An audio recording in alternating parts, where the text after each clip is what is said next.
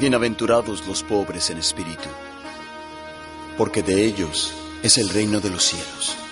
Bienaventurados los que lloran, porque ellos recibirán consolación. Bienaventurados los mansos, porque heredarán la tierra. Bienaventurados los que tienen hambre y sed de justicia, porque ellos serán saciados. Bienaventurados los misericordiosos, porque ellos alcanzarán misericordia. Bienaventurados los de limpio corazón, porque ellos verán a Dios. Bienaventurados los pacificadores, porque ellos serán llamados hijos de Dios. Bienaventurados los que padecen persecución por causa de la justicia, porque de ellos, porque de es el reino de los es cielos. el reino de los cielos. A partir de ese instante presentamos su programa Católico. El reino de Dios se ha acercado. El reino de Dios se ha acercado. Un programa de adoración, alabanza, testimonios y noticias que edificarán nuestras vidas. Buscad el reino de Dios y su justicia, y el resto vendrá por añadidura. la sombra del Señor Bienvenidos a nuestro programa. El reino de Dios se ha acercado.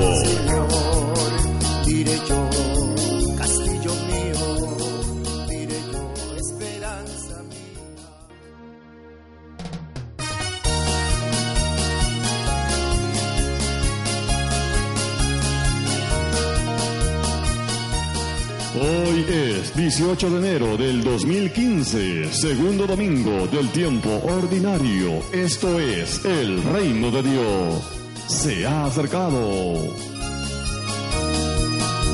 que habita en el abrigo del Altísimo morará bajo la sombra del Señor. El que habita en el abrigo del Altísimo morará bajo la sombra del Señor. Diré yo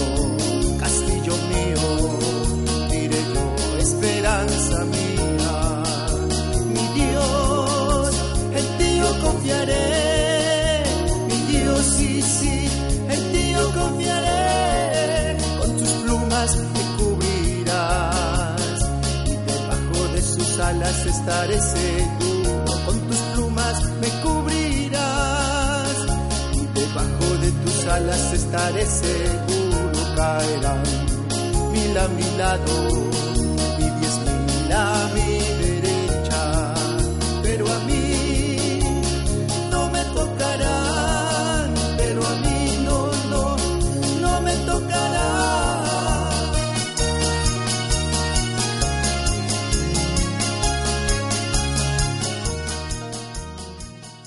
Bienvenidos hermanos y amigos una vez más a su programa El reino de Dios se ha acercado. Pues nos hemos ausentado por estas semanas por algunas complicaciones pues en nuestros equipos de grabación. Ya superado todo esto, estamos nuevamente con todos ustedes este y todos los domingos a partir de las 5 de la tarde a través de los 92.3 de Radio Star. Allí donde quiera que te encuentres, pues Dios te dice que te ama, Dios desea estar contigo. Él nunca te ha abandonado, Él nunca te ha dejado, pues Dios es un Dios real. Tal vez sentimos que Dios está un poco lejos de nosotros. Sin embargo, la palabra del Señor nos dice, donde hay dos o más reunidos en mi nombre, ahí estoy yo en medio de ellos. Nuestro amado Señor está aquí presente, en este instante, está en tu mente, está en tu corazón, está ahí en el lugar donde te encuentres en este preciso momento. Vamos a llamar e invocar al maravilloso Espíritu Divino.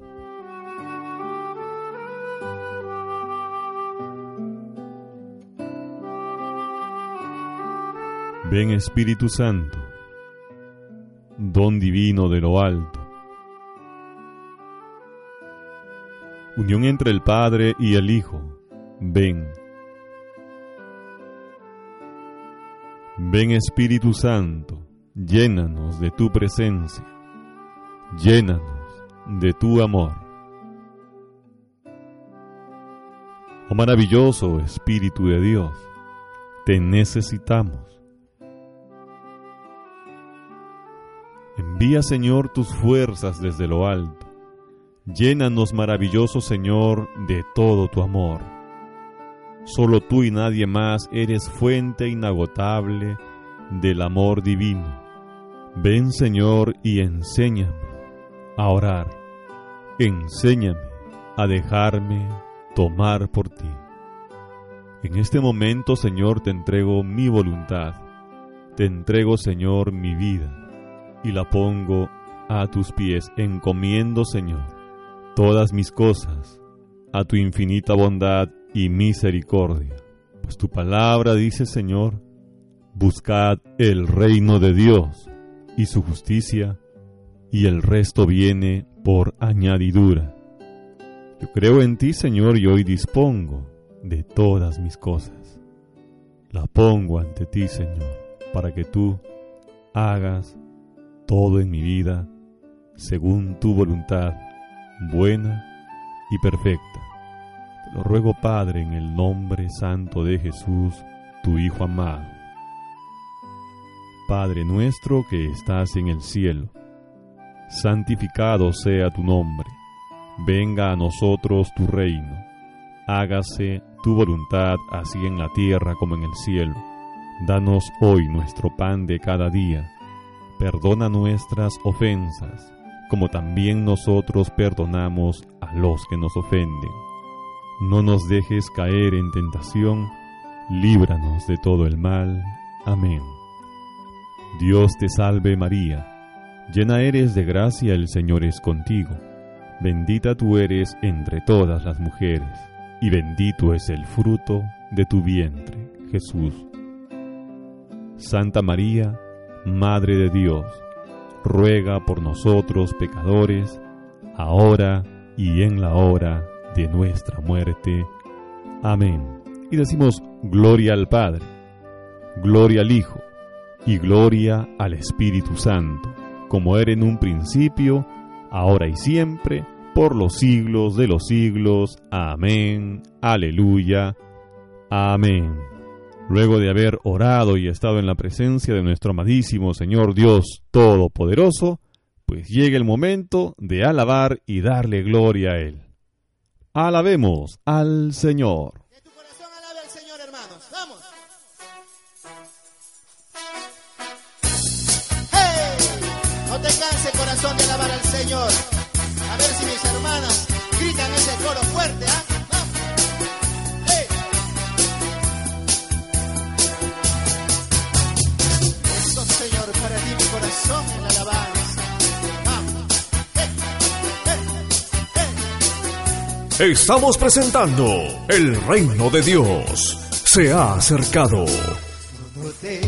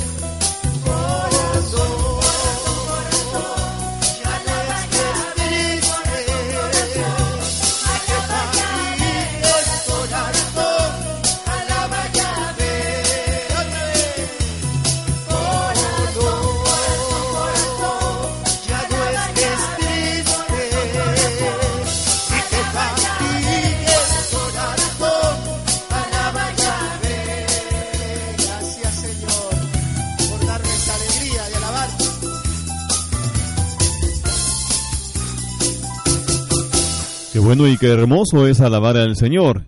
Y lo hacíamos junto al Ministerio de Alabanza Gloria a Dios de la Comunidad de Oración Parroquial, Semillitas de Jesús y María. Continuamos pues alabando al maravilloso Señor Dios Todopoderoso, aquel que nunca se ha olvidado de ti, aquel que siempre está contigo y te tiende la mano hasta en el momento más difícil. Porque todo aquello que es imposible para el hombre, pues para Dios es posible.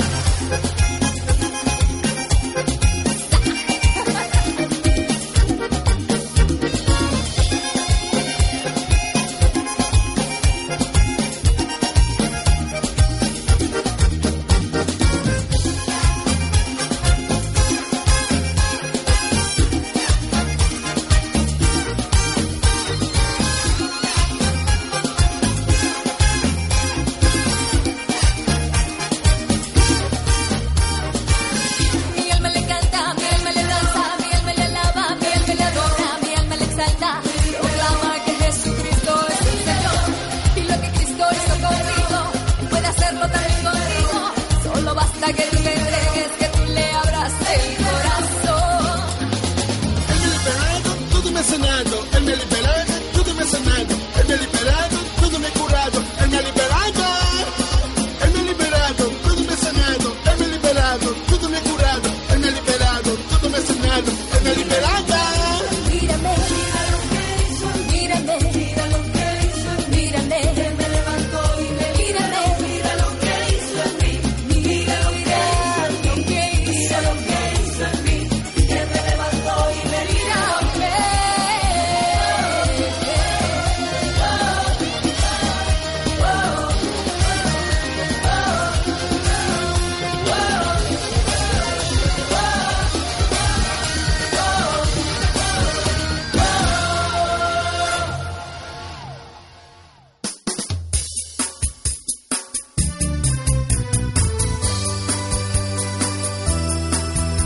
Hermanos, la palabra de Dios nos dice, cree en el Señor Jesús y serás salvo tú y, toda, tu casa. casa. Porque creyendo aceptamos a aquel que nos salva y comunicando nuestra fe, sembramos palabras de vida eterna.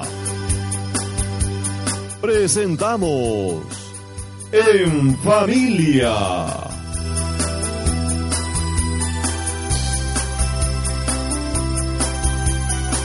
Escuchemos a nuestro sacerdote, Fray Nelson Medina.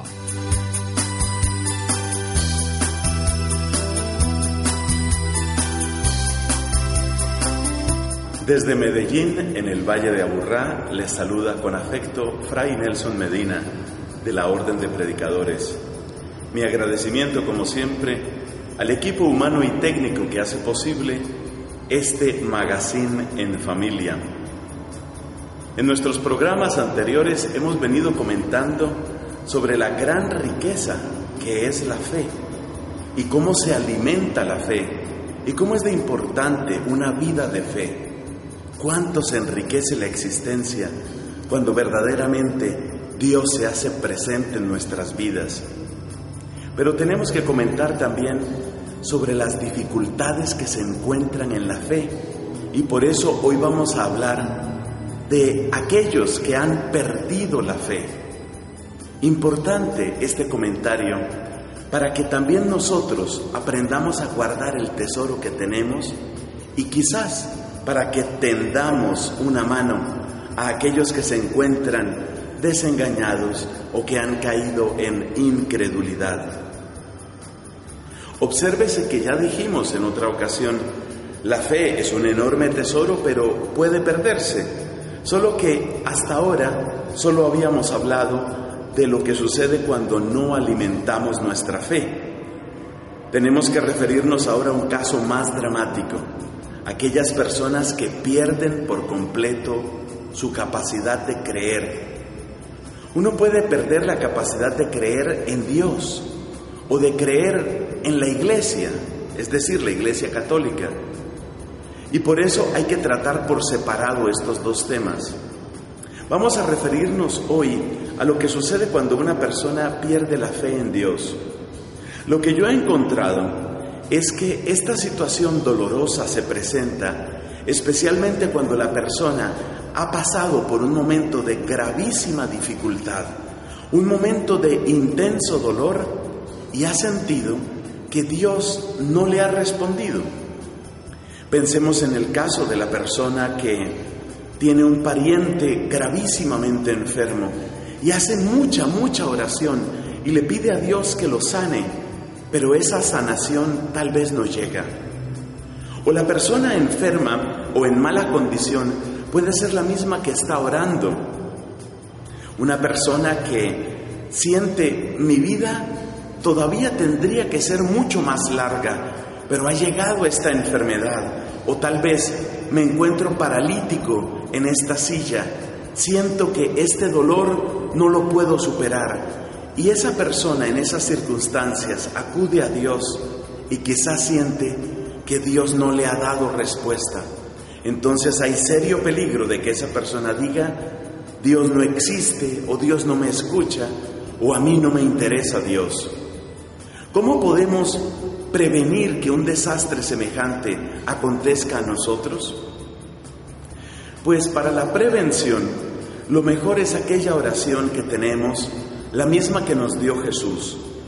Es muy importante ver que Jesús nos pone en el camino de la voluntad de Dios. Cuando hablábamos de la diferencia entre la fe y la magia, decíamos que en la magia siempre buscamos que Dios se ponga en nuestro camino y que resuelva lo nuestro. Pero nuestra fe, si vamos a ser sinceros, lo que dice es lo contrario. Lo que dice es que yo entre en el camino de Dios. Por eso la mejor prevención de este desastre de la pérdida de la fe es la oración bien hecha, sobre todo en aquello que decimos, hágase tu voluntad. Cuando nosotros reconocemos que la voluntad de Dios es nuestro bien, cuando nosotros reconocemos que Dios es el único que tiene todos los elementos de juicio y el único que sabe por dónde nos lleva, estamos mucho mejor preparados si acaso llegara a acontecer algo realmente doloroso en nuestra vida. Y bueno, si eso ya ha sucedido, hay otro elemento de oración que también es muy importante para no dejar perder la fe. Es lo que se llama la oración de abandono. Qué importante ponernos en manos de Dios y decir, yo dejo esto en tus manos, yo, yo proyecto, yo lanzo, yo arrojo esto en tus manos. Esto queda en tus manos, Señor. Así podemos conservar el enorme tesoro de la fe. Si estás perdiendo tu fe y nada resulta ya, si estás perdiendo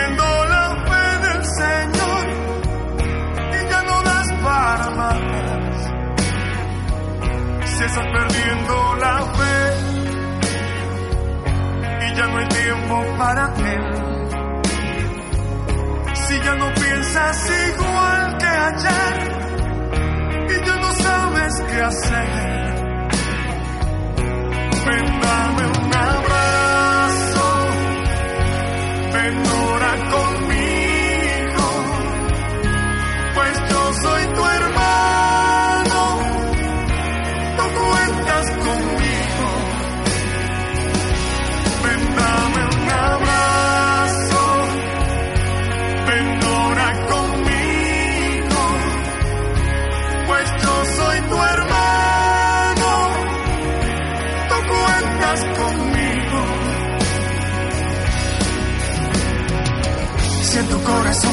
se apagó y ya nada bueno queda. Cuando todo va de mal en peor, cuando sube la marea.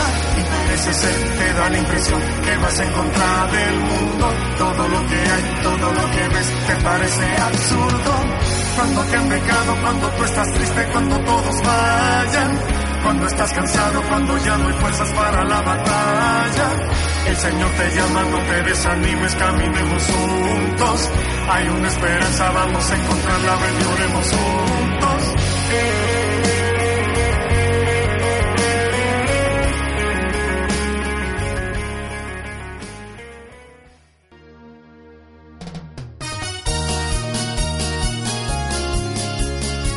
Escuchábamos a Alfareros con el tema Si estás perdiendo la fe. Una pausa comercial y retornamos con su programa El reino de Dios se ha acercado.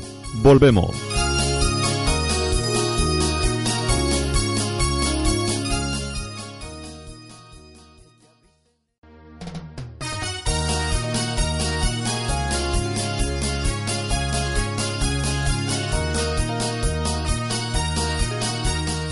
Estamos ya, hermanos, en nuestro segundo bloque para el día de hoy, domingo 18 de enero del 2015. La primera lectura, Primera de Samuel, capítulo 3, versos del 3 al 10 y verso 19. En aquellos días, Samuel estaba acostado en el templo del Señor, donde estaba el arca de Dios. El Señor llamó a Samuel y él respondió, Aquí estoy. Fue corriendo a donde estaba Elí y le dijo, Aquí estoy, vengo porque me has llamado. Respondió Elí, No te he llamado, vuelve a acostarte. Samuel volvió a acostarse. Volvió a llamar el Señor a Samuel. Él se levantó y fue donde estaba Elí y le dijo, Aquí estoy. Vengo porque me has llamado. Respondió Elí, No te he llamado, hijo mío, vuelve a acostarte aún no conocía Samuel al Señor, pues no le había sido revelada la palabra del Señor. Por tercera vez llamó el Señor a Samuel. Y él se fue donde estaba Elí y le dijo, Aquí estoy, vengo porque me has llamado. Elí comprendió que era el Señor quien llamaba al muchacho, y dijo a Samuel, Anda, acuéstate, y si te llama alguien responde, Habla Señor, que tu siervo te escucha. Samuel fue y se acostó en su sitio. El Señor se presentó y le llamó como antes. Samuel, Samuel. Él respondió, Habla, que tu siervo te escucha. Samuel crecía y el Señor estaba con él. Ninguna de sus palabras dejó de cumplirse. Palabra de Dios. En esta primera lectura vemos el llamado que Dios le hace a Samuel. Cada uno de nosotros también tenemos un llamado la voz del Señor puede estar en medio de nosotros. Dios nos está hablando a cada instante de nuestras vidas y debemos de tener la disposición para poder oír su voz. También podemos reflexionar cuánto tiempo pasamos en oración. De repente nosotros oramos y terminamos nuestra oración con un amén, pero la oración no termina cuando tú dices amén. La oración termina cuando Dios dice amén. Así sea. En el momento en que oramos, tenemos que darnos un espacio para decirle también al Señor, habla, Señor, que tu siervo te escucha. Un hijo de Dios tiene que darse el tiempo para mantenerse en silencio y oír la voz del Padre, para luego de oír esa voz, obedecer cumplir la voluntad de nuestro amadísimo Señor.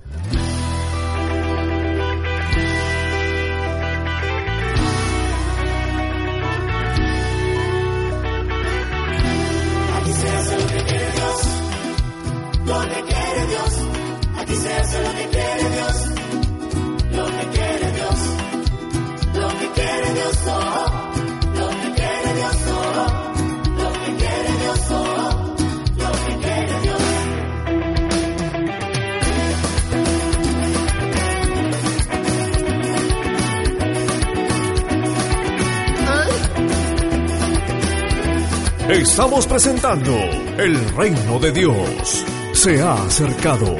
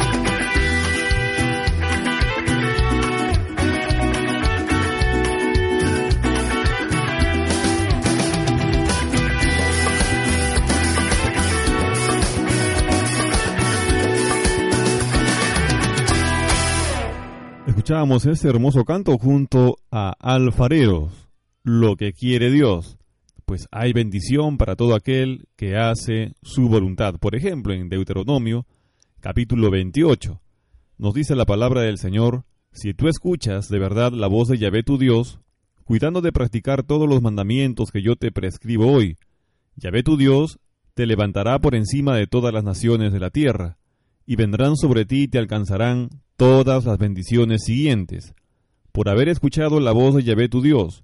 Bendito serás en la ciudad y bendito en el campo. Y en el verso número 12 nos dice, Yahvé abrirá para ti los cielos, su rico tesoro, para dar a su tiempo la lluvia necesaria a tu tierra y para bendecir todas tus obras. Palabra de Dios. Esta es una gran bendición para todos aquellos que hacen la voluntad de Dios, pues nosotros obedecemos a Dios como verdaderos hijos, como verdaderos creyentes. Y por eso Dios nos ha bendecido y nos seguirá bendiciendo. Alabemos al Señor.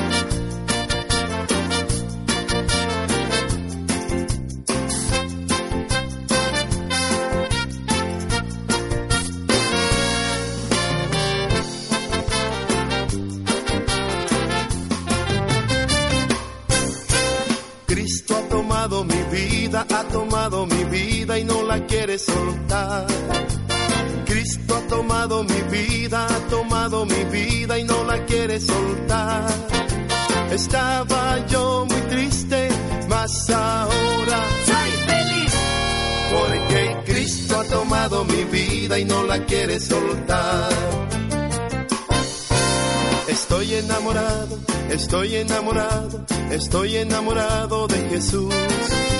Estoy enamorado, estoy enamorado, estoy enamorado de Jesús.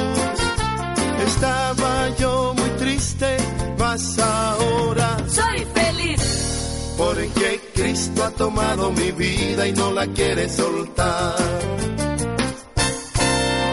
Cristo ha tomado a mi hermano, ha tomado a mi hermano y no lo quiere soltar. Cristo ha tomado a mi hermano, ha tomado a mi hermano y no lo quiere soltar.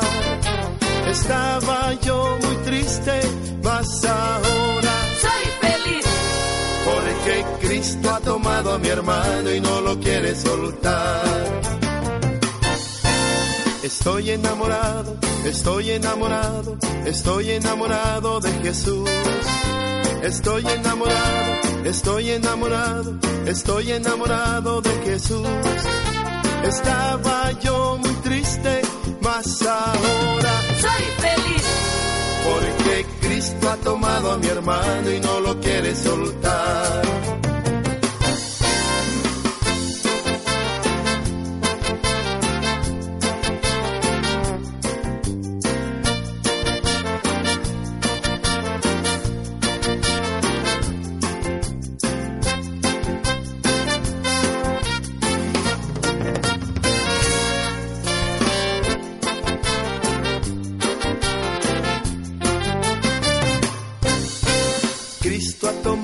casa, ha tomado mi casa y no la quiere soltar.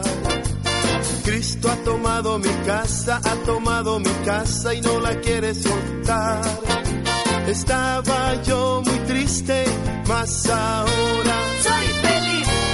Porque Cristo ha tomado mi casa y no la quiere soltar. Estoy enamorado, estoy enamorado, estoy enamorado de Jesús. Estoy enamorado, estoy enamorado, estoy enamorado de Jesús. Estaba yo muy triste, mas ahora soy feliz. Porque Cristo ha tomado mi casa y no la quiere soltar. Cristo ha tomado este pueblo, ha tomado este pueblo y no lo quiere soltar. Cristo ha tomado este pueblo, ha tomado este pueblo y no lo quiere soltar. Estaba yo muy triste, mas ahora soy feliz.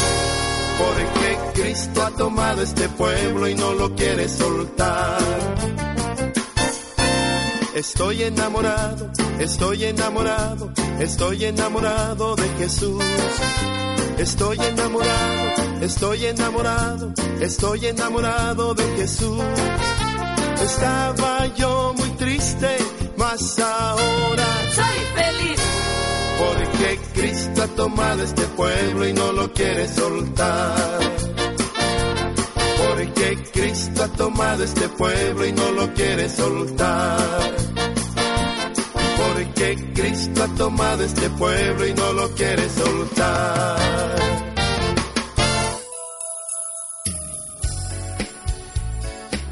El Señor afirma, quien oye mis palabras y las practica, ese es el que construye su casa sobre roca.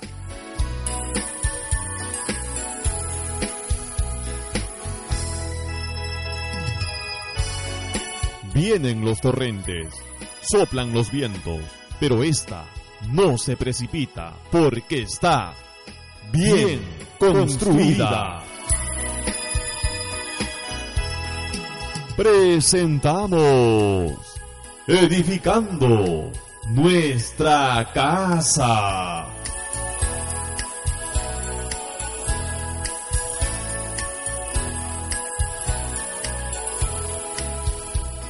En nuestro segmento Edificando nuestra casa presentamos al padre Ángel Espinosa de los Monteros con el tema Defender el amor.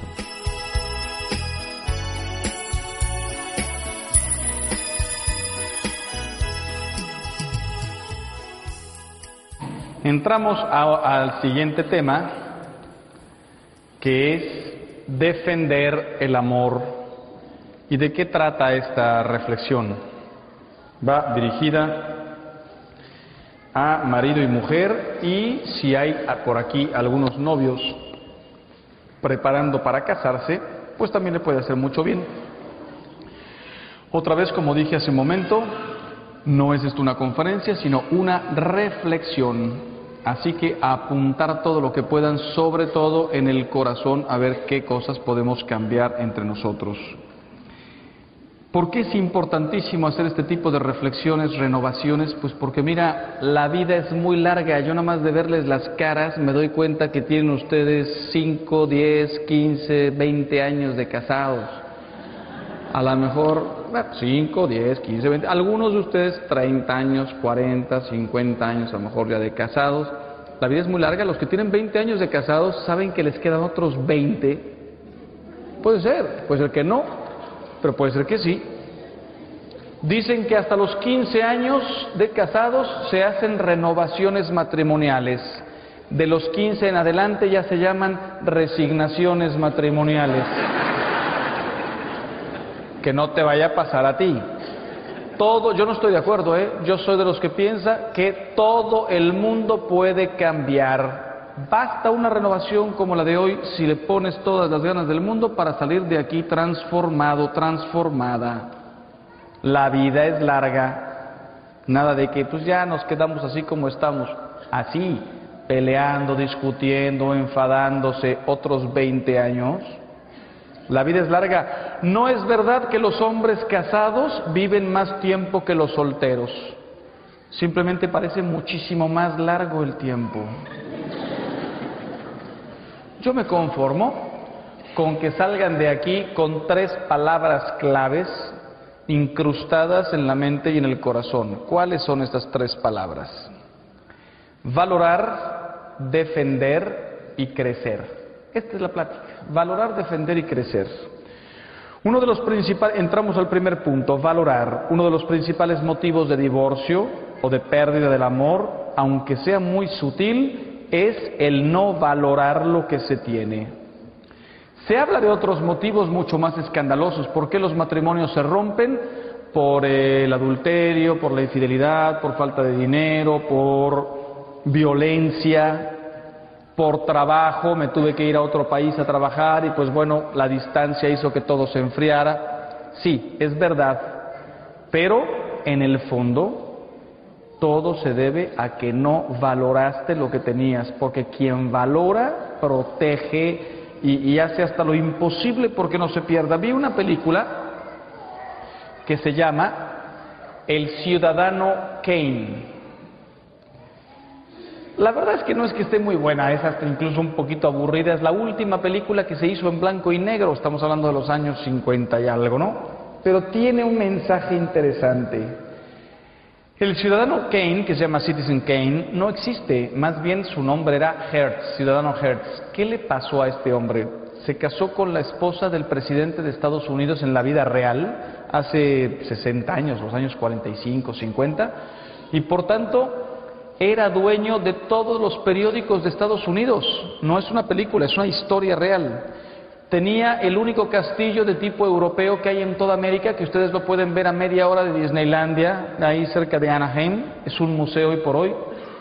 En vida de él ahí había 150 personas trabajando, sirviendo a esta familia.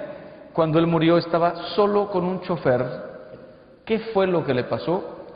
El tipo cometió una infidelidad y con esa infidelidad perdió todo lo que tenía.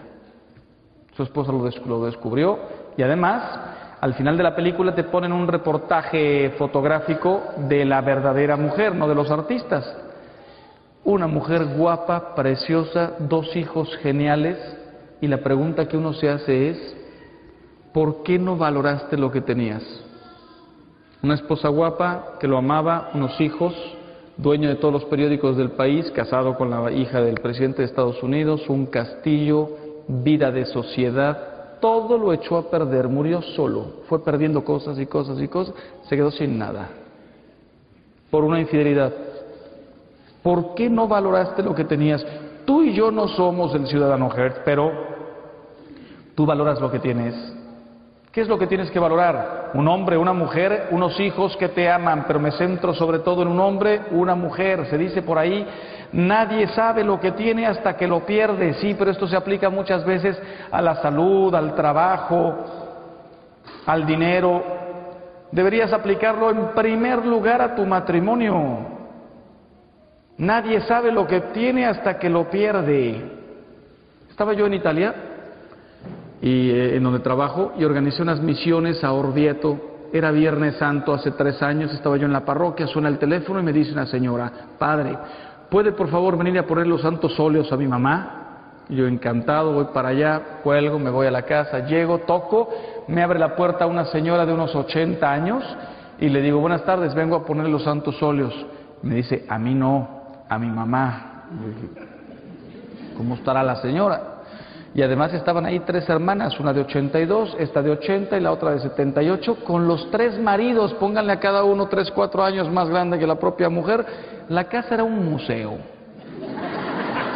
Subo al segundo piso y me encuentro a la mamá, 100 años cumplidos, la mujer más anciana, la persona más anciana que yo había visto en mi vida los ojos abiertos, la boca abierta, me dicen las hijas, padre, está totalmente llagada de la espalda, pues ya está muy mal. Le estoy poniendo los santos óleos y llego a esta parte que dice, te pedimos Señor que nuestra hermana se recupere y vuelva cuanto antes al trabajo. Yo me la quedo viendo y pedí, te pido Señor que esta hermana, si ya está preparada, te la lleves cuanto antes. Y le puse los santos óleos y cuando terminé el rito le dije a los hijos, a las hijas y a los yernos, pedí para su mamá y para su suegra que si está preparada se la lleven cuanto antes. Los seis me hicieron así, sí, padre, qué barbaridad. Me voy, pasa una hora y media escasa y me llaman, padre, puede venir a la casa, acaba de morir mi mamá. Voy de regreso, era Viernes Santo, no se podía hacer ninguna celebración, hicimos un rito ahí abreviado, pero lo interesante fue que al final de todo se me acerca uno de los yernos y me dice, padre, Qué impresionante la eficacia del sacramento. Dice, yo todavía estoy casado. ¿No le sobró un poco del aceitito que le puso a mi suegra? le digo, tráigamela y se lo pongo en este momento. Y me dice, no, no, padre, ni se le acerque, ni la toque, no me quite lo único que tengo. El tipo este pasó de una broma a una afirmación espectacular, no me quite lo único que tengo. Yo les hago una pregunta a ustedes ahora, ¿qué tienes? tengo una casa, tengo dos casas, tengo tres coches, tengo trabajo, gano muy bien. Sí, esas son las cosas que van y vienen, son las cosas de los elementos, pero realmente ¿qué tienes? Como dijimos hace un rato, tienes a Dios y tienes el amor de tu marido y de tu mujer de tus hijos, lo demás no cuenta para nada. Si les hago una pregunta, a ver, ¿cómo me defines la felicidad? Si somos sinceros, la felicidad en pocas palabras es esto, amar y ser amado. ¿Y qué va a ser la felicidad en la eternidad? Ser eternamente amados por Dios. Aquí, amar y ser amado por una persona. Eso es lo que tienes y por tanto, valora lo que tienes.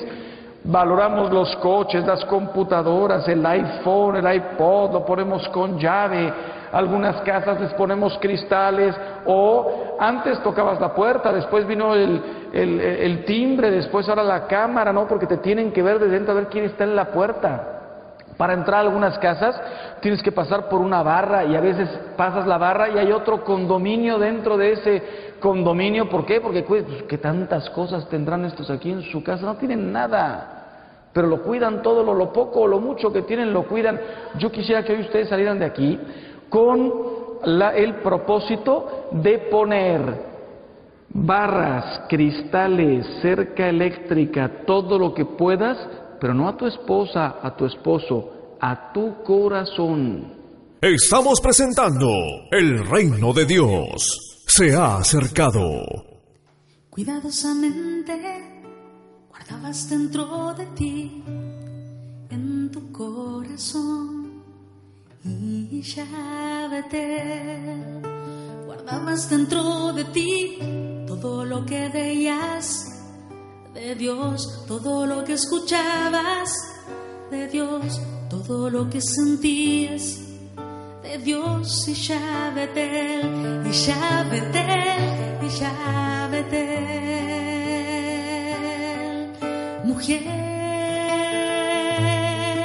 mujer, casa de Dios y llávete guardabas en el corazón, guardabas en el corazón, guardabas en el corazón, guardabas todo en tu corazón, lo bueno, lo bello, lo santo, lo perfecto bueno, lo bello, aquello que agrada a Dios. María Santísima, visítanos en esta noche. Y aquí que está Jesús presente, mételo en nuestro corazón. Enséñanos a guardar a Cristo, a guardar lo bueno, lo santo, lo bueno, lo santo, lo santo, lo perfecto lo bueno, lo bello, aquello que agrada a Dios, y el casa de Dios, y el mujer de Dios, y el guardabas en el corazón, guardabas en el corazón, guardabas en el corazón guardabas en el corazón, guardabas en el corazón.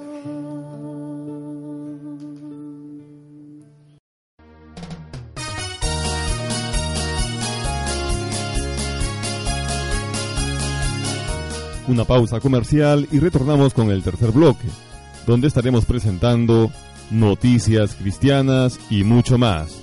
Volvemos.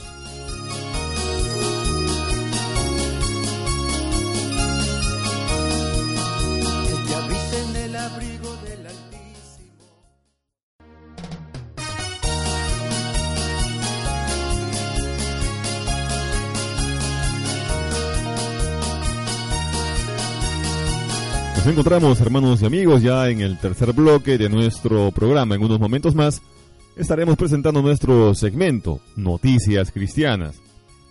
Ahora el salmo correspondiente para hoy, Salmo 39. Yo esperaba con ansia al Señor. El Señor se inclinó y escuchó mi grito. Me puso en la boca un cántico nuevo, un himno a nuestro Dios. Tú no quieres sacrificios ni ofrendas y en cambio me abriste el oído. No pides sacrificio expiatorio. Entonces yo digo, aquí estoy, como está escrito en mi libro, para hacer tu voluntad. Dios mío, lo quiero, y llevo tu ley en las entrañas. He proclamado tu salvación ante la gran asamblea. No he cerrado los labios, Señor, tú lo sabes.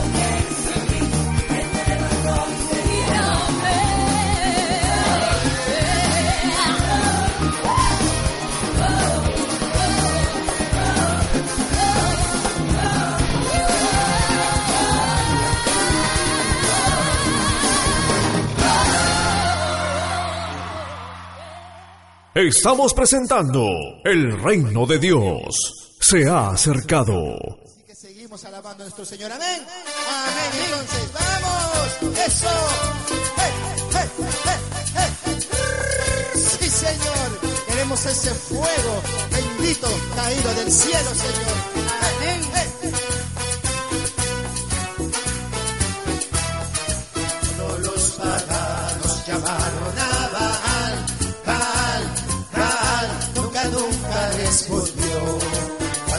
Los pagados llamaron a Baal, Baal, Baal, nunca, nunca respondió. ¿Pero quién vino? Pero vino Elías, que el Señor clamó. ¡Fuerte! Pero vino Elías, que el Señor clamó. ¿Y qué pasó? Y desde lo alto fuego descendió. ¡Fuerte! Y desde lo alto fuego descendió. Que se queme la leña, que se queme cordero que se queme la leña, que se queme el cordero y el Espíritu Santo va bajando del cielo y el Espíritu Santo va bajando del cielo y va bajando del cielo y va bajando del cielo y va bajando del cielo y va bajando del cielo otra vez y va bajando del cielo y va bajando del cielo y va bajando del cielo y va bajando del cielo eso que se derrame el Espíritu Santo en tu vida hermano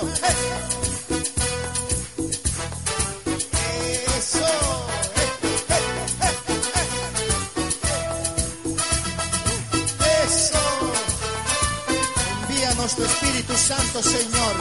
Envíanos, Señor. Y quema esta hoguera que es mi corazón, Señor. Aquí estoy como cordero, Señor, en sacrificio para Ti, ¡Cantamos! Cuando los paganos llamaron a Baal, nunca, nunca respondió. Cuando los paganos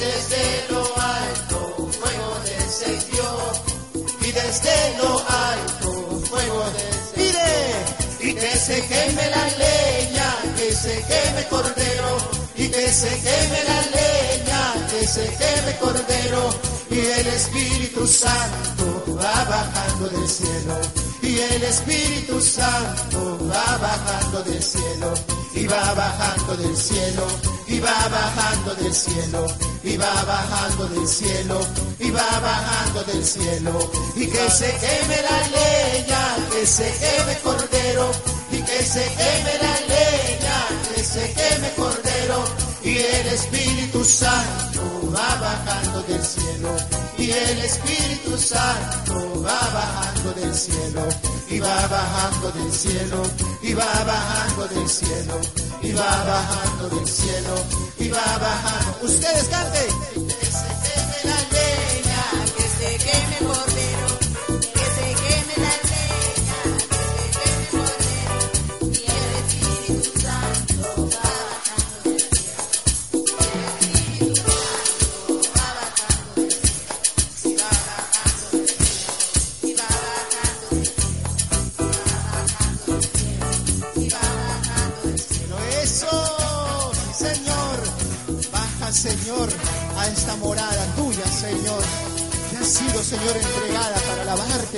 Santo. Ven más a nosotros, acércate más a nuestras vidas, Señor. Estamos aquí hambrientos de ti, Señor, de tu fuego, de tu frescura, Señor. A tu nombre, gloria. Y a tus hijos, la victoria.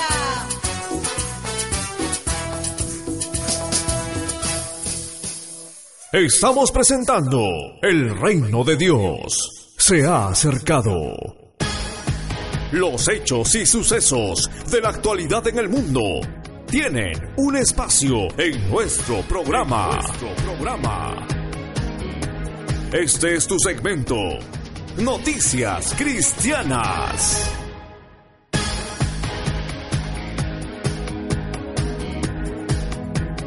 El Papa recuerda el quinto aniversario del terremoto en Haití. Una exposición en Roma saca a la luz documentos del maestro de Galileo. Aumenta la persecución contra los cristianos en todos los continentes. El Papa explica por qué el pecado es un fracaso para cada persona. Papa Francisco pide ayuda para Haití. Queda mucho trabajo por hacer. Los consejos del Papa a las familias en su magistral discurso en Filipinas.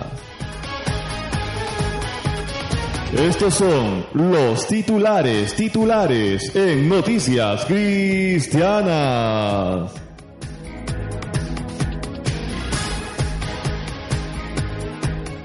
Pasamos de inmediato al desarrollo informativo.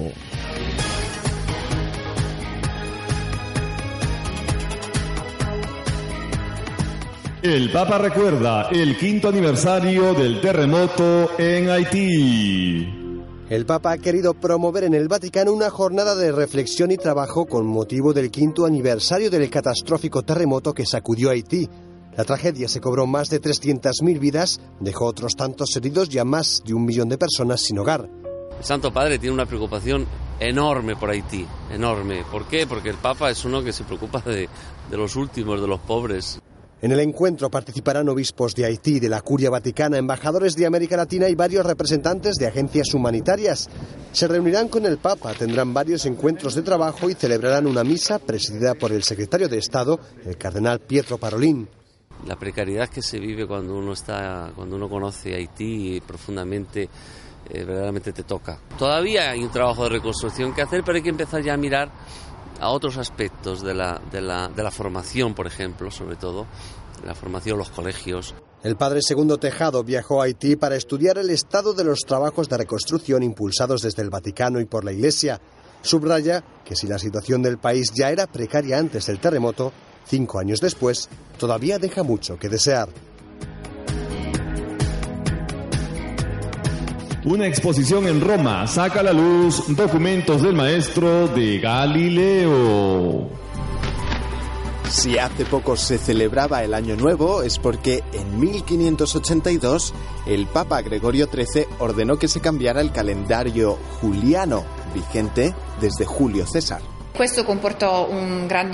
Tuvo una gran repercusión social porque en una noche se perdieron de golpe 14 días.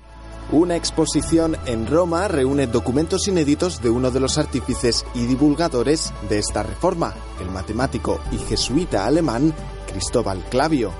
También muestra que Clavio revolucionó la astronomía antes que sus discípulos, entre los que estaba Galileo Galilei. Es el primero que defendió el uso de las matemáticas como instrumento para la observación astronómica y no solo como herramienta de cálculo. Hasta ahora no se habían expuesto al público. Es un honor exponer los documentos más importantes del Fondo Clavio de la Pontificia Universidad Gregoriana.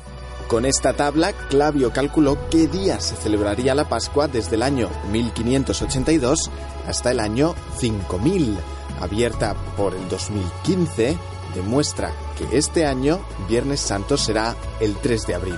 La exposición, abierta hasta febrero, también incluye varios manuscritos del jesuita Angelo Secchi, padre de la astrofísica, y de Galileo Galilei.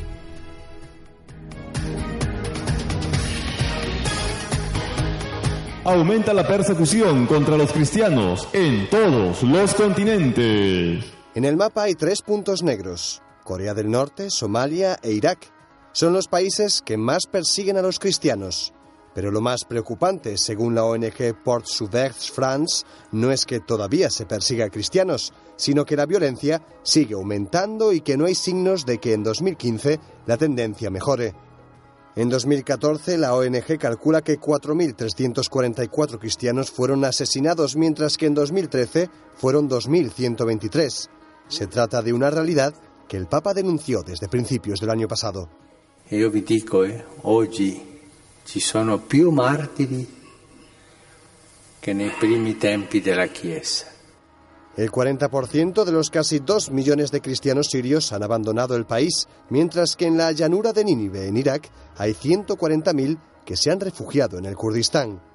En China o la India, que concentran el 40% de la población mundial, la persecución es severa aunque la ONG indica que donde más está creciendo es en el África subsahariana por la acción de grupos terroristas como Boko Haram.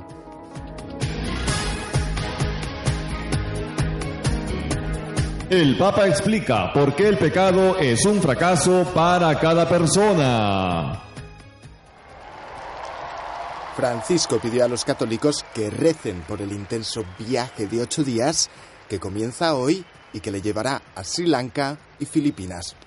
Gracias del augurio, del vostro augurio en in quel cartello, grazie tante.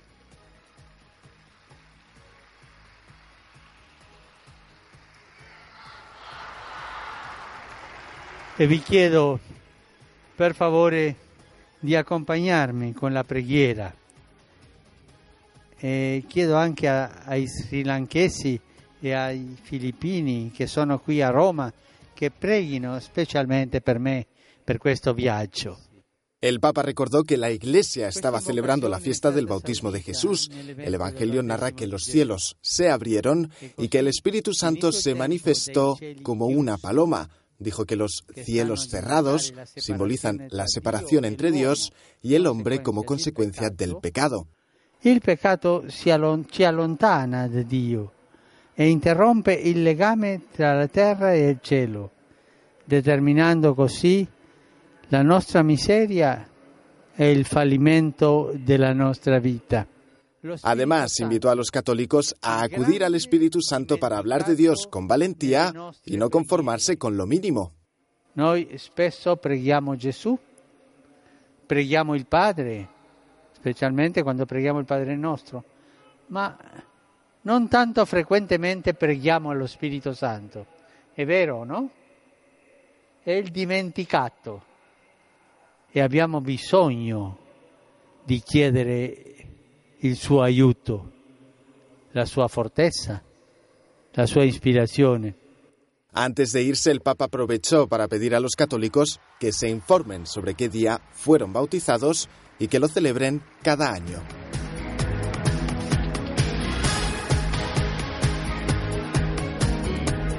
Papa Francisco pide ayuda para Haití. Queda mucho trabajo por hacer. El Papa recordó a las víctimas del catastrófico terremoto de 2010 en Haití. Lo hizo en una jornada especial organizada por el Vaticano que rememoraba el quinto aniversario de esta catástrofe. Señaló que queda mucho trabajo y que la ayuda que ofrece la Iglesia se debe centrar siempre en la persona. Tanto es stato realizado en este periodo para reconstruir el país. Todavía no nos nascondiamo que mucho trabajo resta ancora da fare e sia ciò que si è fatto, sia ciò che, sempre con l'aiuto di Dio, si potrà fare, poggia su tre pilastri fondamentali. La persona umana, la comunión eclesial... y la Chiesa local. Recalcó la importancia de la caridad en la ayuda de la Iglesia y en la aplicación de esos tres pilares. Ma la caridad es ancora più vera ...y e più incisiva se vissuta nella comunione. La comunione testimonia que la carità no es solo al otro... ma es una dimensione que permea toda la vida rompe todas quelle barreras de individualismo que nos impediscono di incontrarci. En el encuentro participaron obispos de Haití, de la Curia Vaticana, embajadores de América Latina y varios representantes de organizaciones de ayuda. La tragedia se cobró más de 300.000 vidas y dejó a más de un millón de personas sin hogar, pero la situación sigue siendo dramática después de cinco años. Los consejos del Papa a las familias en su magistral discurso en Filipinas. Durante el multitudinario encuentro del Papa con familias en Manila, Francisco les dio varios consejos para ser felices. El primero de ellos, que no dejen de soñar. Toda mamá y todo papá soñó a su hijo durante nueve meses. ¿Es verdad o no? Soñar cómo será el hijo. No es posible una familia sin soñar. Cuando en una familia se pierde la capacidad de soñar, los chicos no crecen, el amor no crece, la vida se debilita y se apaga. Para no dejar de soñar ni de cultivar sueños, les recomiendo que siempre antes de dormir reflexionen. Por eso les recomiendo que a la noche, cuando hacen el examen de conciencia, se hagan también, también esta pregunta. Hoy soñé con el futuro de mis hijos. Hoy soñé con el amor de mi esposo, de mi esposa.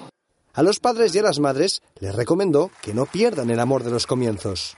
Por eso es muy importante recuperar el amor a través de la ilusión de todos los días. Nunca dejen de ser novios pero también dio consejos para los hijos y los hermanos, sobre todo para que descubran la importancia de los abuelos en la familia. Hoy soñé con mis padres y mis abuelos que llevaron la historia hasta mí. Es tan importante soñar. Primero de todo, soñar en una familia. No pierdan esta capacidad de soñar. El Papa aconsejó a los padres que encuentren tiempo para rezar, a pesar del trabajo y de las obligaciones cotidianas del hogar. If we do not pray, we will not know the most important thing of all. God's will for us and for all our activity, our busyness with our prayer, we will accomplish very little. Además, reconoció que es un gran devoto de San José Dijo que en su escritorio tiene una imagen de San José durmiendo, porque el ángel le explicó cómo resolver los problemas cuando estaba descansando. Y cuando tengo un problema, una dificultad, yo escribo un papelito y lo pongo debajo de San José, para que lo sueñe. Esto, esto significa para que rece por ese problema. Francisco también abordó problemas no tan relacionados con la vida cotidiana. Dijo que la familia está sufriendo una colonización ideológica contra la que se debe defender. Y así como nuestros pueblos, en un momento de su historia, llegaron a la madurez de decirle no a cualquier colonización política, como familia tenemos que ser muy, muy sagaces, muy hábiles muy fuertes para decir no a cualquier intento de colonización ideológica sobre la familia. Y pedirle a San José, que es amigo del ángel, que nos mande la inspiración de saber cuándo podemos decir sí y cuándo debemos decir no. Recordó al recientemente beatificado Pablo VI, quien afrontó en su tiempo el debate sobre el control de la población. Y vio esta amenaza de destrucción de la familia por la privación de los hijos. Pablo VI era valiente, era un buen pastor y alertó a sus ovejas sobre los lobos que venían. Antes de terminar, Francisco pidió a los filipinos que cuidaran especialmente de los ancianos y de los niños sin padres. En el país hay más de 200.000 niños abandonados por sus padres, que son hombres de negocios sin escrúpulos que dejaron una segunda familia en Filipinas cuando estaban de paso. Estamos presentando El Reino de Dios. Se ha acercado.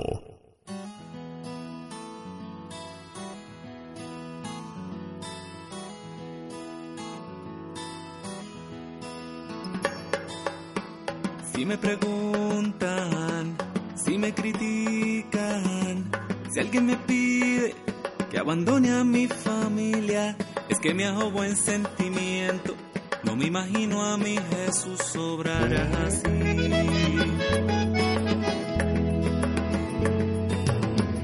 Entre alegrías y muchas penas hay una sangre que corre fuerte por mis venas, enamorado en pan y vino, que le he jurado mi destino porque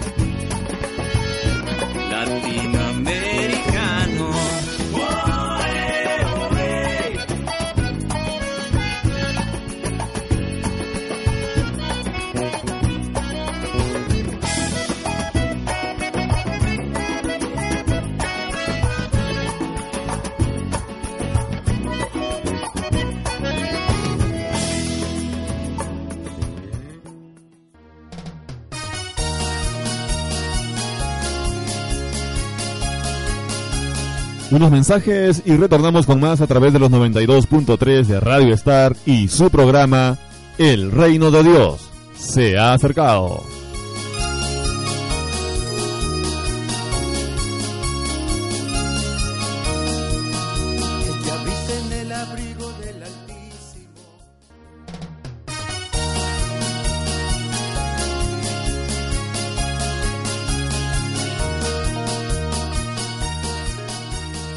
encontramos ya, hermanos y amigos, en el cuarto y último bloque de nuestro programa El Reino de Dios se ha acercado.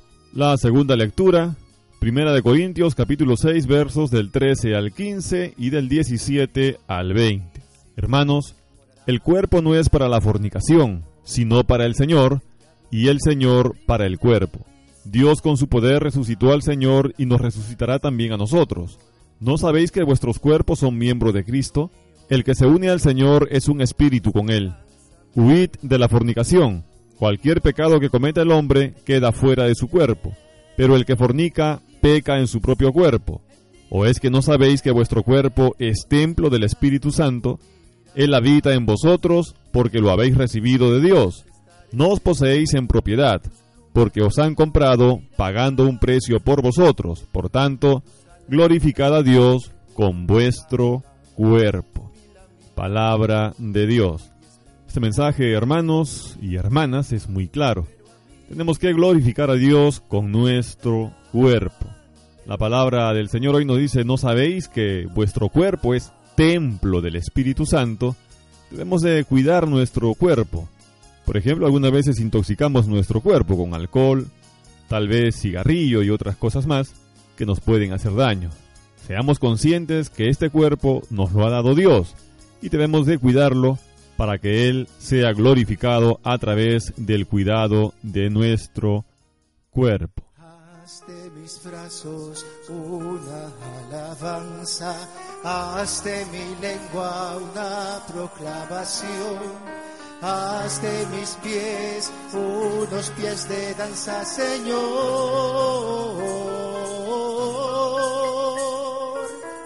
Ahí está. Está facilito vamos a hacer con el coro otra vez. Haz de mis brazos una alabanza, haz de mi lengua una proclamación, haz de mis pies unos pies de danza, Señor. Otra vez. Haz mis brazos una alabanza, haz de mi lengua una proclamación, haz de mis pies unos pies de danza, Señor. Y alabarle al Señor, hermanitos, a ver, a ritmo de danza, vamos, ¡Eh, eh, eh!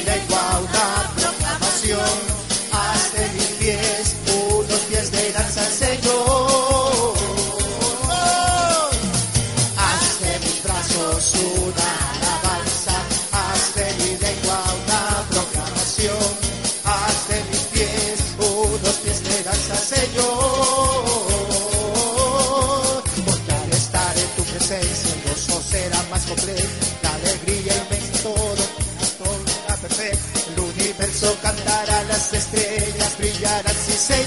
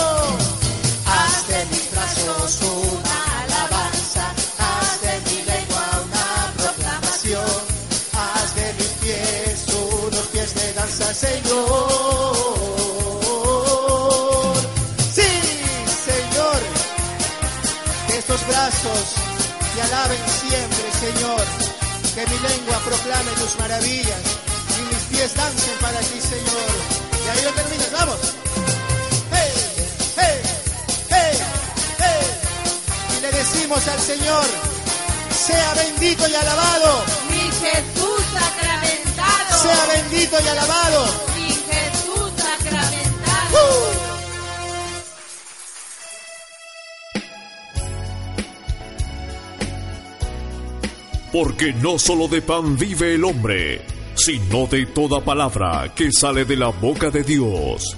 Presentamos el Evangelio de hoy. De hoy.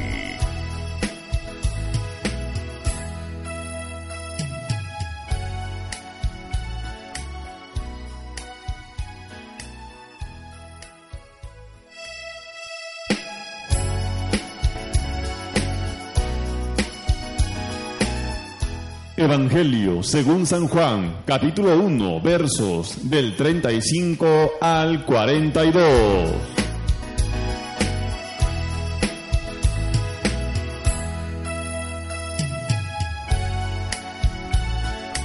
Al día siguiente estaban allí de nuevo Juan y dos de sus discípulos, y fijándose en Jesús que pasaba, dijo, Este es el Cordero de Dios. Los dos discípulos al oírle hablar así, siguieron a Jesús.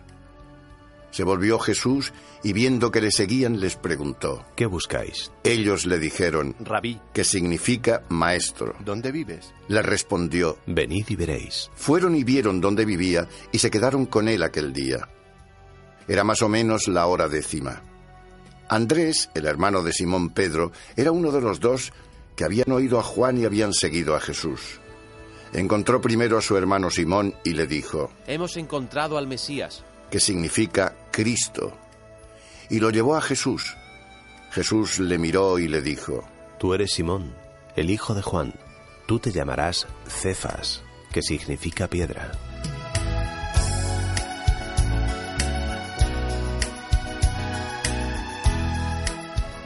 Las lecturas de este domingo tienen un marcado sabor vocacional. La palabra vocación quiere decir un llamado.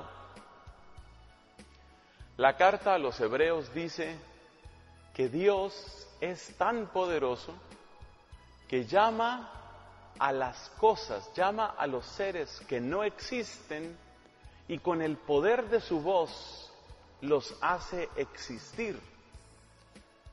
Esto es lo mismo que encontramos en el primer capítulo de la Biblia, Allá en el libro del Génesis leemos esta frase, Dios lo dijo y existió. Dios dice que haya el sol, que haya pájaros, que haya peces. Y lo importante de esa afirmación es que el querer de Dios y su palabra son suficientes para traer de la nada lo que no existía y que solo empieza a existir por el poder de esa palabra. Es decir, el primer llamado, la primera vocación es la vocación a la existencia.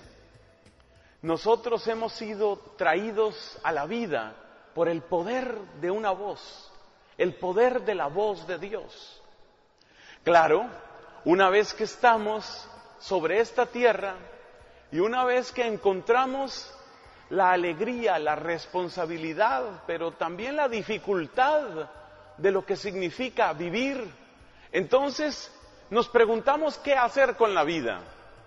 Es una pregunta que a todos nos llega, usualmente no en el tiempo de la infancia, sino un poco después. En la juventud nos preguntamos qué hacer con nuestra vida y tomamos algunas decisiones, casi siempre en términos de un oficio, una profesión, unos estudios. Esas primeras decisiones que tomamos tienen una gran importancia, pero a menudo carecen de la perspectiva del conjunto de lo que somos y podemos. Y por eso no es extraño que tengamos que ir ajustando el, rumbo. Así, por ejemplo, en el caso de este servidor de ustedes, yo salí de mis estudios de secundaria y mi primer impulso fue la ciencia. Quise estudiar física, estudiaba física pura en la Universidad Nacional de mi país, Colombia.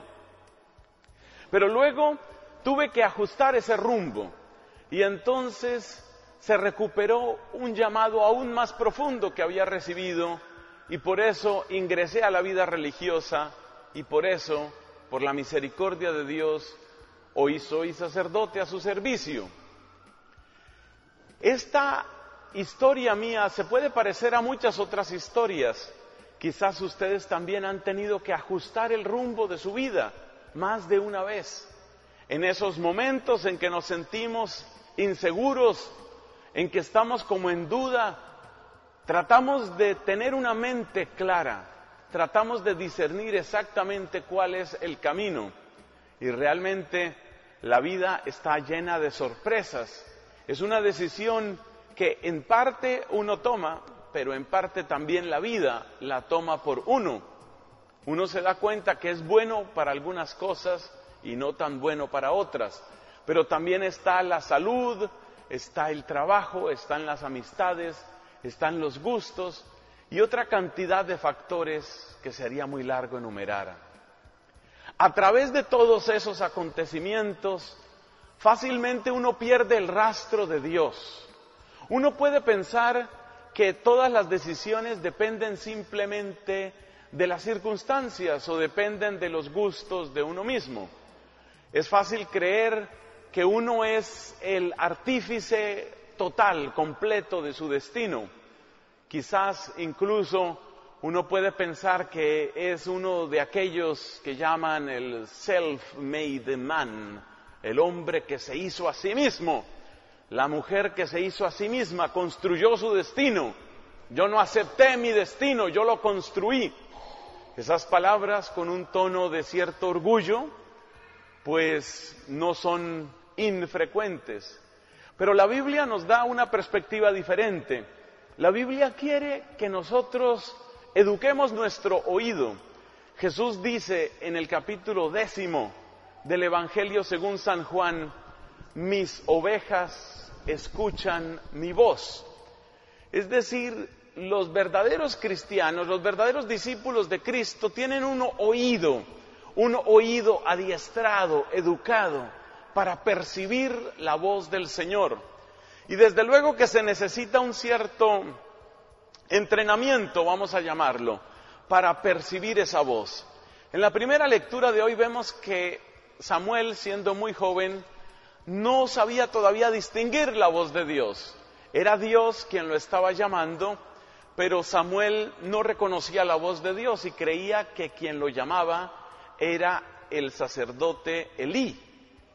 Elí tenía a cargo el santuario donde estaba el arca de la alianza.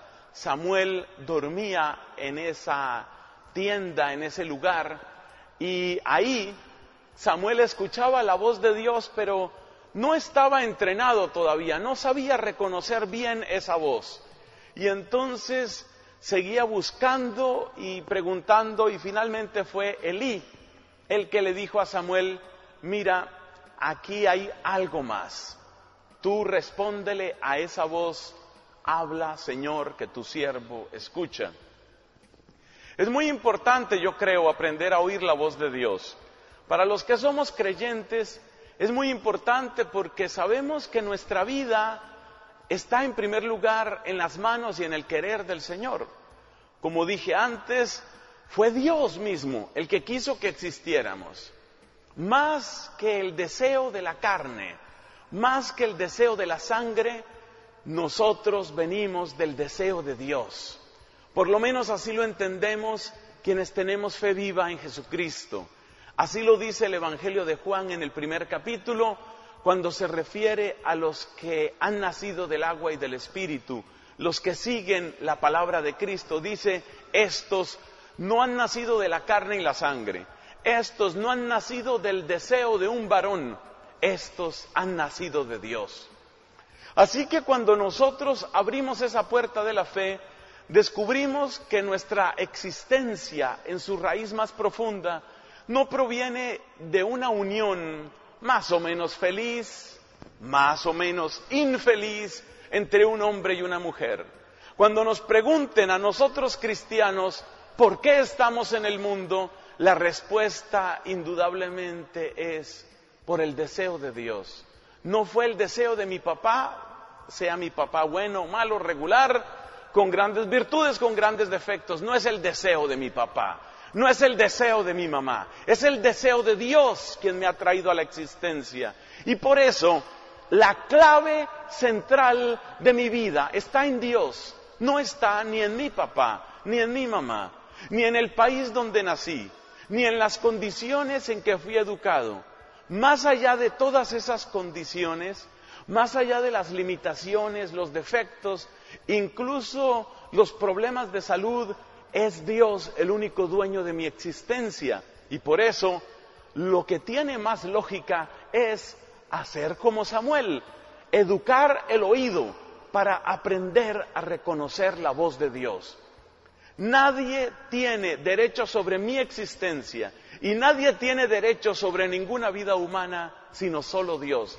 Esta es la enseñanza constante de la Iglesia Católica. Y por eso nosotros católicos nos oponemos ferozmente al aborto, nos oponemos completamente a la eutanasia, porque nosotros entendemos que Dios es el único que llama a la existencia, es el único dueño de la vida humana. Ahora bien, si Dios es el dueño de mi vida, es también el que más me ha amado y es el que mejor me conoce. Si uno comprende esto, también se da cuenta que lo único sensato en esta tierra es acudir a Dios para pedirle que revele, que muestre más y más su voluntad en nuestras vidas. Él es el dueño de mi vida, es el que tiene poder sobre mí es el que mejor me conoce, es el que más me ama. ¿A quién voy a acudir buscando una respuesta sobre mi futuro? ¿A quién le voy a preguntar para qué estoy sobre la tierra? ¿A quién se lo voy a preguntar sino a Dios, el Dios que me creó, que me conoce, que me ama? Y eso es lo que hacemos nosotros cristianos. Tomamos esta actitud de Samuel y la oración que hizo Samuel es la oración que tiene que estar hoy en nuestros labios y en nuestro corazón. Qué palabras tan sabias, qué palabras tan bellas y qué palabras tan ciertas y eficaces. Habla, Señor, porque tu siervo escucha. ¿Cómo es de importante esa actitud de escucha? Señor, yo quiero escucharte. Quiero que se cumpla en mí tu voluntad porque tu voluntad va a ser mi alegría, porque tú eres el que me hizo, tú eres el que sabes, tú eres el que sabe para qué estoy yo en esta tierra. Una comparación que me gusta hacer es la de un inventor. El que inventó por primera vez la máquina lavadora sabía lo que estaba haciendo. Sabía que esa lavadora servía para lo que su nombre indica, para lavar. Pero resulta que hay muchas lavadoras que tienen debajo unas rueditas pequeñas para poder mover ese mueble en la casa. ¿Qué tal que uno tomara la lavadora, por ejemplo, como si fuera una patineta? Y entonces uno se monta en la lavadora, se acomoda con mucho cuidado, no debe ser fácil si uno es grueso, se acomoda en la lavadora y se bota calle abajo porque cree que ese es un juguete. Lo más posible es que la lavadora resulte estropeada y también el que tuvo tan infeliz idea. Solo el que hizo la lavadora sabe para qué es la lavadora, sabe cómo se repara una lavadora y sabe cómo es una lavadora feliz. No sé si las lavadoras de sus casas son felices. Dios es el único que sabe cómo es mi vida, cómo se repara mi vida y cómo mi vida puede alcanzar felicidad. Entonces, no hay oración más importante que decirle a Dios, habla Señor, que tu siervo escucha. Hay muchas voces, muchas voces en esta tierra. Existe la voz, por ejemplo, del deseo, pero si una persona se casa únicamente guiado por el deseo, más o menos como un perrito o una perrita, estoy en deseo y es que estoy con un deseo que no puedo con mi deseo, y si esa es la única razón para casarse, lo más posible es que ese matrimonio sea un fracaso, porque esa persona se dejó llevar por una voz que no le iba a producir una verdadera y profunda felicidad, sino un remedo de felicidad que va a durar muy poco. Y lo mismo sucede si la persona se deja llevar por otras voces, la voz del egoísmo, por supuesto. Todos los seres humanos somos egoístas. La definición de egoísmo es la definición de egoísta es aquella persona que no piensa en mí. Todos somos egoístas, todos tenemos egoísmo, pero si nos dejamos llevar solamente por el egoísmo o por la envidia o por la propia conveniencia o por la codicia, no vamos a ser genuinamente felices en esta tierra y sobre todo vamos a desperdiciar esa eternidad para la que fuimos creados. Entonces, la oración de Samuel es nuestra oración hoy. La oración de Samuel consiste en que uno le va como a bajar el volumen. Cuando yo era niño, por lo menos un poco más joven o un poco menos viejo, según se quiera mirar, había unos aparaticos, eso era de moda, ¿no? Unos aparaticos. Los equipos de sonido, por lo menos allá en mi tierra, por no decir en mi pueblo, eran así con una serie como de piezas horizontales, ¿no? tenían el tocadiscos y luego la parte del cassette y luego la parte del radio y luego el ecualizador. Y eso era como una montaña así de tortas que se ponían una encima de otra. Y había una cantidad de botones que se podían ajustar y uno le podía bajar el volumen al radio y subirle el volumen al cassette. Ya las nuevas generaciones no sé si saben lo que es un cassette, es un aparatico con una cinta adentro. Entonces uno podía bajarle el volumen Hacer la oración de Samuel es bajarle el volumen a las demás voces y acercarse con humildad a Dios y decirle, en este momento de mi vida, ten misericordia de mí, Señor, y muéstrame qué es lo que yo mejor puedo y debo hacer. Si uno hiciera estas oraciones, esa oración de Samuel, si uno la hiciera con más frecuencia, sería muchísimo más feliz. Termino contándoles que como sacerdote yo compruebo la verdad de esto una y otra vez. Casi siempre cuando la gente se queja, me casé mal. Entonces yo, que soy un poco torturador, le pregunto a la persona, ¿y tú le preguntaste su opinión a Dios cuando estabas escogiendo tu esposo? No, yo no le pregunté a Dios, pero es que era obvio que ese era mi esposo, era obvio. ¿Era obvio para quién? Era obvio para esa persona que eras tú en ese momento, que tenía muchos deseos buenos y malos, pero que no había educado su oído para buscar la voz de Dios. El solo hecho de decir uno, voy a pensar esto mejor, voy a pedirle ayuda a Dios, ese solo hecho ya quita muchos espejismos, quita muchas mentiras, y ayuda a que uno tome mejores decisiones. Y todos estamos tomando una cantidad de decisiones. ¿Me conviene este trabajo o no me conviene? ¿Tengo que irme a vivir a esta casa o a esta casa o a esta otra casa? Y detrás de cada opción siguen otras opciones. Vienen oportunidades o vienen problemas. ¿Quién en su sano juicio no entenderá que lo más sensato es pedir ayuda, pedir luz, al que mejor nos conoce, al que más nos ama.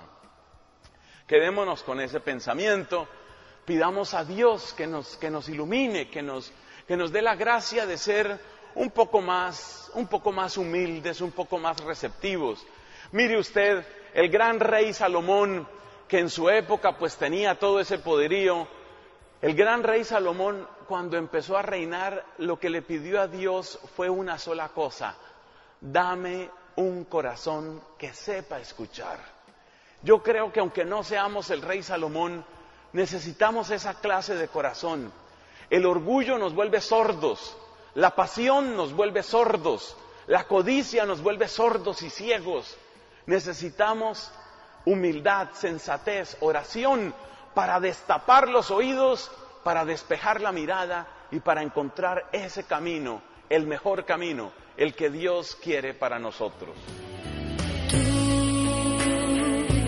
has venido a la orilla, no has buscado ni a sabios ni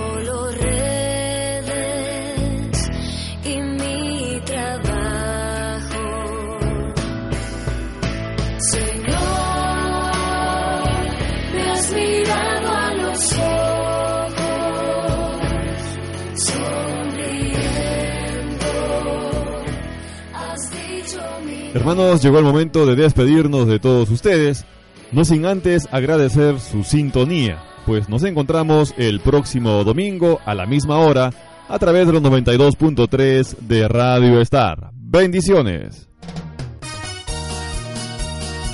Hemos llegado a la parte final de nuestra programación para el día de hoy del programa Cristiano Católico. El reino de Dios se ha acercado. Escríbanos a nuestro correo electrónico.